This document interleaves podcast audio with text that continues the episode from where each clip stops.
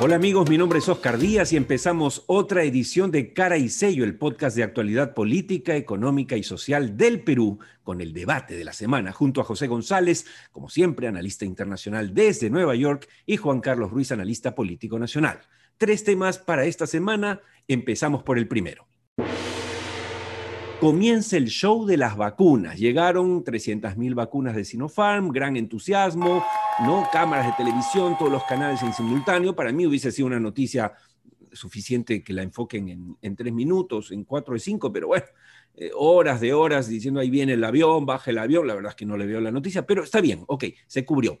Solo que hizo un cálculo, Juan Carlos y, José, respecto a que, según los expertos, el 75%, 80% de la población debería estar vacunada para que funcione. En el caso peruano, por lo tanto, si somos 32 millones, 75 son 24 millones. Si debemos eh, vacunar a 24 millones, quiere decir que las 300 mil son apenas el 1%. Ok, no vamos a hacer pincha globos, no es que no importe, está bien, pero el camino es largo, Juan Carlos. El camino no solo es largo, Oscar. Eh, discrepo en, alguna medida. Yo creo que sí hay que hacer un show, pero hay que hacer un show adecuado y bien hecho. Es decir, nuestras autoridades que tienen problemas serios de comunicación, iba a decir mental, pero en realidad de comunicación política y gubernamental, evidente, no se han dado cuenta que pueden mirar hacia Hollywood y darse cuenta cómo montar un buen espectáculo.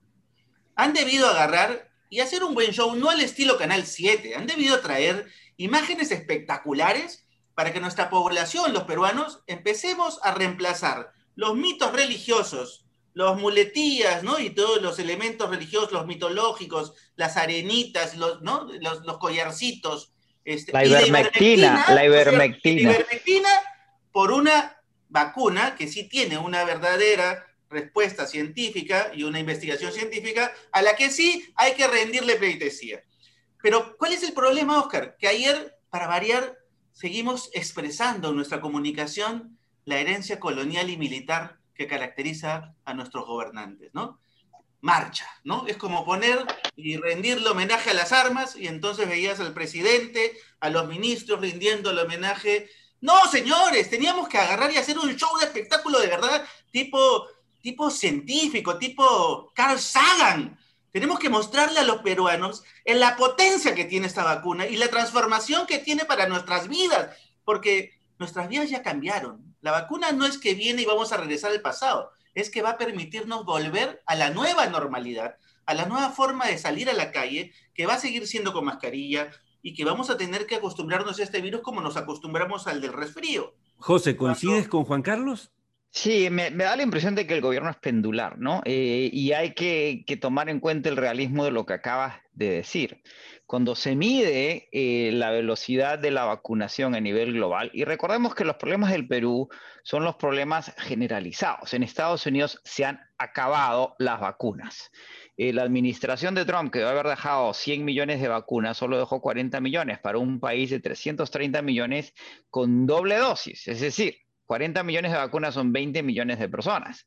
En New York se acabaron y, arrancan a cuentagotas y el objetivo es vacunar un millón y medio de personas por día, pero estamos lejos. Ahora, a nivel global, ya estamos vacunando más gente diariamente de las que se infectan. Pero eso implica, eso no implica que vayamos a vacunar a todo el mundo. El único país que ha avanzado sustancialmente en la vacunación es Israel por condiciones muy, pero muy singulares, en donde ya se ha vacunado al 60% de la población.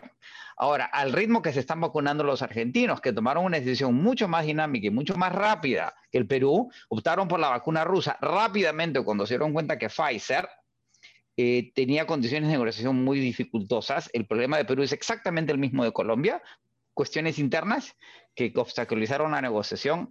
Al ritmo que se están vacunando en Argentina les tomaría ocho años vacunarse al 75%, tomando en cuenta además que la variable sudafricana, brasileña, inglesa y ya en los Estados Unidos con tres variaciones propias, implica que hay que vacunar el 85% y ya no el 75%. Y hay que contextualizar, y creo que esa contextualización, como dice Juan Carlos, da la perspectiva de lo que debe ser el objetivo de la vacunación, el largo aliento de la vacunación, la recuperación de la actividad en la vacunación, que no va a ser cuestión de meses, sino de algo más de un año. Eh, ahora, sobre eso quisiera solamente precisar mi primer punto, ¿no? Decía, no, no queríamos ser eh, pincha globos. Por supuesto que es importante que lleguen las vacunas. Sin embargo, es importante también informar, que es nuestra, nuestra misión, a los que nos siguen en el podcast de Cara y Sello, que eh, lo que ha llegado es el 1% de las vacunas que necesitamos de rigor científicamente. ¿Qué quiere decir esto?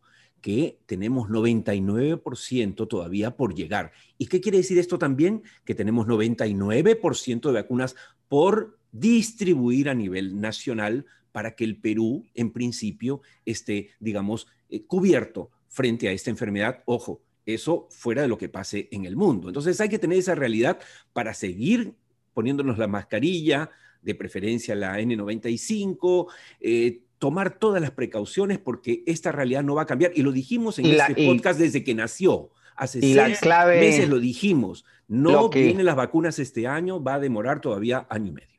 Y la clave lo que dices, Oscar, ya aquí se está recomendando, las N95 todavía están escasas y se reservan al personal médico, doble mascarilla, y si es mascarilla de tela, con varias capas, porque la mascarilla de tela simple no funciona. De acuerdo, vamos al segundo punto de nuestra agenda de hoy. Todas las balas parecen apuntar a George Forsyth. Ya empezó la semana pasada, algo hablamos, Juan Carlos, de ello, ¿no es cierto? Empezaron a salir eh, las multas por, por, eh, manejar eh, ¿no es cierto?, ebrio, por pasarse la luz roja, etcétera. Empezó a salir algo de, los favoritismos de Forsyth cuando era alcalde en ese año que tuvo en la alcaldía, pero empiezan a salir más muertos a flotar.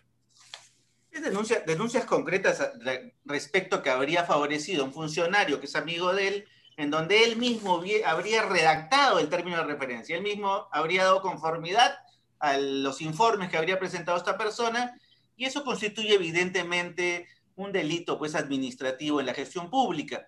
Este, ¿Suficiente para sacarlo de carrera, Juan Carlos? ¿Suficiente? Mira, ¿Le alcanzará?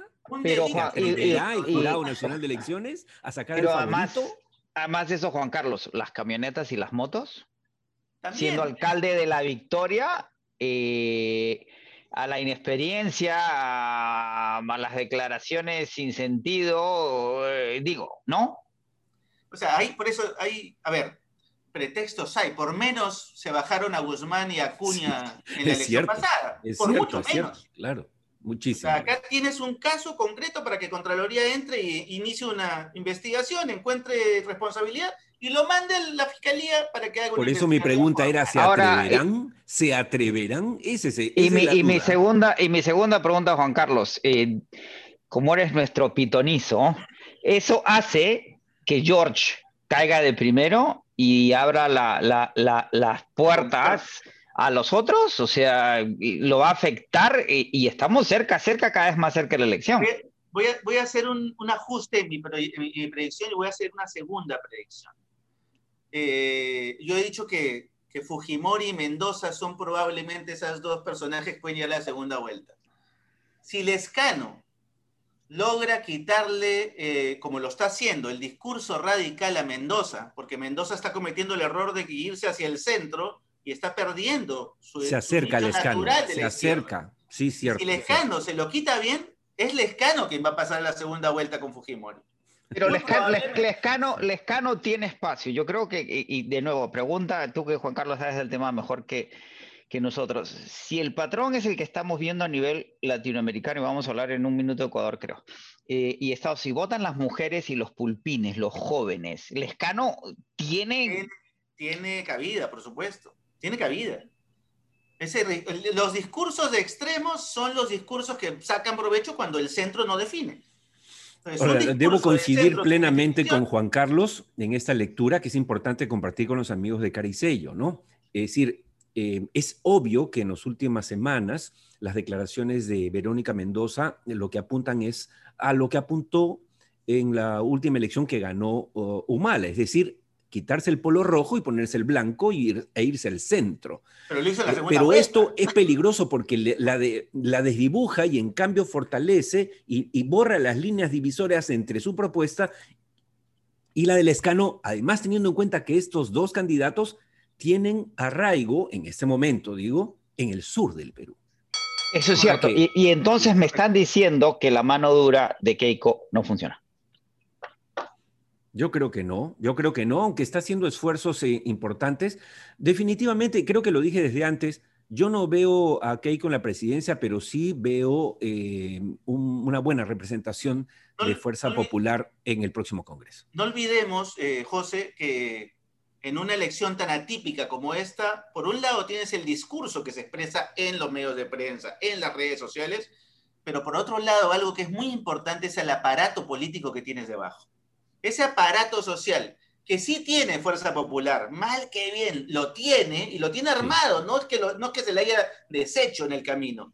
Lo tiene armado y, es propio, no alquilado, es propio. Y, claro, y, otro elemento creo que podría tener Lescano es que él tiene ese endose de ese sector que extraña a Merino, que hubiera querido que Merino tuviera éxito y se quedara, y eso está ahí, eso está ahí, que será, margin, que será marginal, pero digamos que son que dos, tres puntos, que pueden ser. Pero ojo, pero, pero hace ruido. Es un, es un sector que, que, hace mucho ruido y las elecciones atípicas como esta generan que lo que nosotros los, los, expertos en comunicación política llamamos la rumorología tenga un, un protagonismo excepcional y que, que, hay una búsqueda. y que hay anterior de eso, ¿no? De eso, de que no aparecía todavía la rumorología. Y hay una búsqueda, y hay una búsqueda de un candidato conservador que si no es que si uno es Keiko y no es este el candidato, eh, ¿cómo se llama? Em, López Aliaga. López Aliaga, que es marginal, pero está haciendo ruido, es Lescano quien puede capitalizar eso, ¿o me equivoco? Es correcto, sí. Porque sí, es un extremo le da protagonismo al otro también, ¿no? Ahora, lo que, lo que graficaba una caricatura de Carlín, eh, muy graciosa en realidad, era la transformación de Keiko López Aliaga y de Soto, como digamos que eran casi lo mismo. Yo creo que eh, ellos dos efectivamente van a perder al final cada vez más eh, y va a sumar a, a Keiko. Pero bueno, ya nos ganó el tiempo el segundo tema, vamos al tercero y último. El regreso del correísmo a Ecuador. Esto es bien gracioso, bien interesante, amigos de cara y sello. Eh, no es que el correísmo se fue, el correísmo también puso a Merino. Ojo, Merino era hombre de Correa, sino que al día siguiente que juro... Moreno. Moreno. Moreno, perdón. Lenin Moreno. Lenin Moreno. Moreno era hombre de Correa y al día siguiente dejó de ser correísta. Lo traicionó. Y, lo traicionó, lo persiguió a él y a toda su gente, metió a la cárcel al vicepresidente, a su vicepresidente, que era de Correa. Bueno, o sea que Correa nunca se fue, hablemos claro. Sin embargo, para darle pase a, José, em, este Arauz que tiene la posibilidad más grande de, ganar es definitivamente un hijo de Correa. Correcto, es un designado de Correa, en, un, segundo tiempo, evitando lo que fue la traición de Moreno. Recordemos que en, que en, Ecuador, como en Bolivia, hay una división política muy clara entre lo que es Quito, la serranía, y lo que es Guayaquil, eh, y que son los sectores privados, financieros, que, que, siempre han sido muy conservadores, pero han ido perdiendo espacios, y en Bolivia es La Paz vis a vis Santa Cruz. Eh, y, en esa, y en esa dinámica es que Lenín Moreno traiciona, se voltea contra Correa y Correa, que es impresionante la energía del sujeto, no cede no, y, sigue siendo muy popular. El recuerdo de Correa de los buenos años del superciclo de las materias primas eh, dejó muy buena marca. Y Correa es un tipo muy carismático, muy antipático, pero al mismo tiempo muy carismático, muy articulado. Pero la clave más allá de eso es que el segundo puesto para la segunda vuelta, el 11 de abril, mismo día que las elecciones en Perú, se está peleando entre Yacu Pérez, que es del movimiento Pachacutic, y Guillermo Lazo, que es el que representa los intereses de Guayaquil privados empresariales del CRO eh, y hay un cuarto candidato que es Javier Herbas con 16% de la izquierda democrática, es decir, casi el 90% del voto en cuatro candidatos, 13 millones de votantes, tres opciones son de izquierda. Y lo que queda claro es que en la segunda vuelta, si se aglutinan esas, esas tres, esas tres eh, tendencias, la izquierda va a ganar las elecciones en Ecuador.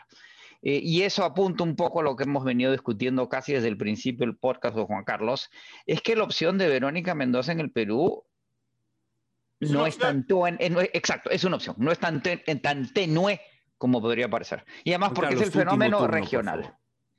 Solamente resaltar, dos, solamente resaltar dos cosas de lo que ha dicho José. Uno, 70% del voto en Ecuador es un voto de izquierda, socialista, digamos, socialista moderno, llamémoslo así no es descabellado, como dice José, que eso pueda ocurrir también en el Perú, porque esa más o menos es una tendencia latinoamericana. Uno. Dos, tenemos que empezar a establecer lazos concretos contra ese socialismo moderno. Tenemos que empezar a conversar con él, tenemos que empezar a comprender ese socialismo moderno que sí acepta como dato de la realidad del mercado. Si no entendemos desde el mundo empresarial que el socialismo moderno acepta el emprendedorismo, acepta el mercado y acepta la inversión privada, entonces es mejor que vayamos haciendo nuestras maletas y nos vayamos a otro país con nuestras inversiones porque este no va a ser la, región donde nos podamos quedar. Lo Pero triste... que si queremos quedarnos a, invertir y hacer país, este es el momento. Carlos, tienes toda la razón, pero lo triste para cerrar es que todo indica, al escuchar las propuestas de Verónica Mendoza y el propio eh, Lescano es que no estamos hablando de la izquierda que tú propones, que tú planteas inteligentemente, sino la izquierda cepalista que nos ha llevado al desastre económico a todos los países que en Latinoamérica intentaron llevarla adelante. Pero de eso y más hablaremos la próxima semana, amigos. Gracias a José González y Juan Carlos Ruiz por sus opiniones siempre bien informadas. Esto fue todo por hoy en Cara y Sello, el podcast de actualidad política, económica y social del Perú. Recuerden que nos encontramos en cualquier momento en Spotify o iTunes, salvo mejor opinión.